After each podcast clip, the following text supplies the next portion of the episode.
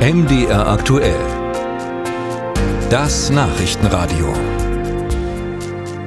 Der Krieg Russlands gegen die Ukraine dauert jetzt schon fast zwei Jahre. Und seitdem sind etwa 200.000 Männer im wehrfähigen Alter zwischen 18 und 60 aus der Ukraine nach Deutschland gekommen.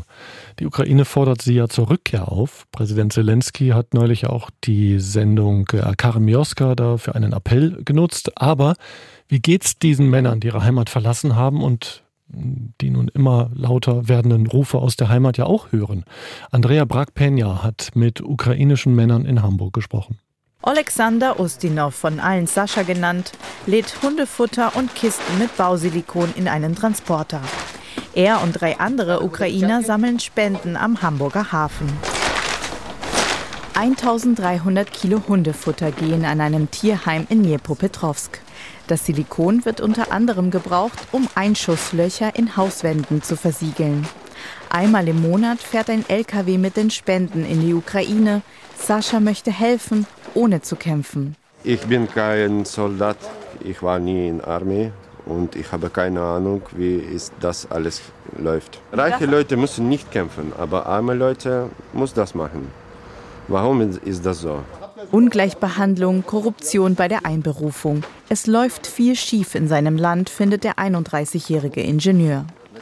Vier Tage nach Kriegsbeginn entscheidet er sich für die Flucht. Mit Frau und Sohn geht er die zwölf Kilometer von seinem Heimatort zu Fuß zur rumänischen Grenze. Weil er herzkrank ist, darf er damals ausreisen.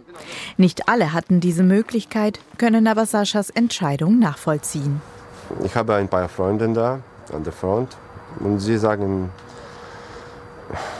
alles gut, wir bleiben hier, weil es, es ist eine Gewohnheit.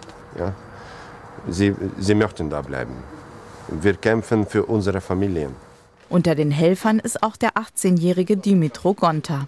Bei seiner Flucht vor fast zwei Jahren war er 16 Jahre alt, also noch nicht wehrpflichtig. Nach Deutschland kam er mit seiner Mutter, zurück ließen sie Vater und Bruder. Das belastet Dimitro sehr. Ja, ich habe äh, schlechte Gefühle deswegen, äh, weil, ja, weil mein Vater und älterer Bruder da geblieben sind und äh, nicht zu mir kommen kann. Zurück nach Hause möchte er nicht. Das könnte für ihn bedeuten, an die Front zu gehen. Als unerfahrener Soldat hätte er dort keine Chance, fürchtet Dimitro. Er möchte lieber hier in Deutschland bleiben. Ich möchte mich in äh, deutsche Kultur, äh, deutsche Sprache integrieren.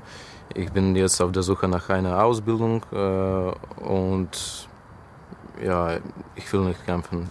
Im Hamburger Stadtpark spielt Sergei mit seinem Sohn Max. Der Zweijährige sollte sicher und in Frieden aufwachsen. Deshalb sind Sergei und seine Frau nach Deutschland gekommen. Sergei ist nicht sein richtiger Name. Er möchte unerkannt bleiben. Ich liebe meine Heimat sehr, aber ich musste diese nicht leichte Entscheidung treffen, entweder mein Land zu verteidigen oder für meine Familie da zu sein. Und ich entschied mich schließlich für meine Familie. Der 32-jährige Sergei aus dem Großraum Kiew hat Angst, dass die Regierung nun den Druck erhöht.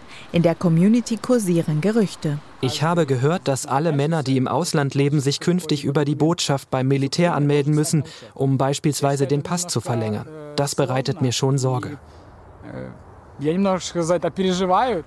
Er hofft, dass Deutschland sich weiterhin für die hier lebenden Ukrainer einsetzt. Sicher ist, eine Aufenthaltserlaubnis haben sie bis 2025. Auch Sascha ist so zunächst sicher hier. Ihm ist aber auch klar, sein Land braucht Soldaten. Weniger Leute, ja. Zu wenig, deswegen haben wir dieses Krieg bis jetzt. Nur wenn sich niemand mehr von dem Wehrdienst freikaufen kann und die Reservisten eine gute Ausbildung und Ausrüstung bekommen, wäre er bereit zu kämpfen. Andrea Prag-Penja berichtete aus Hamburg.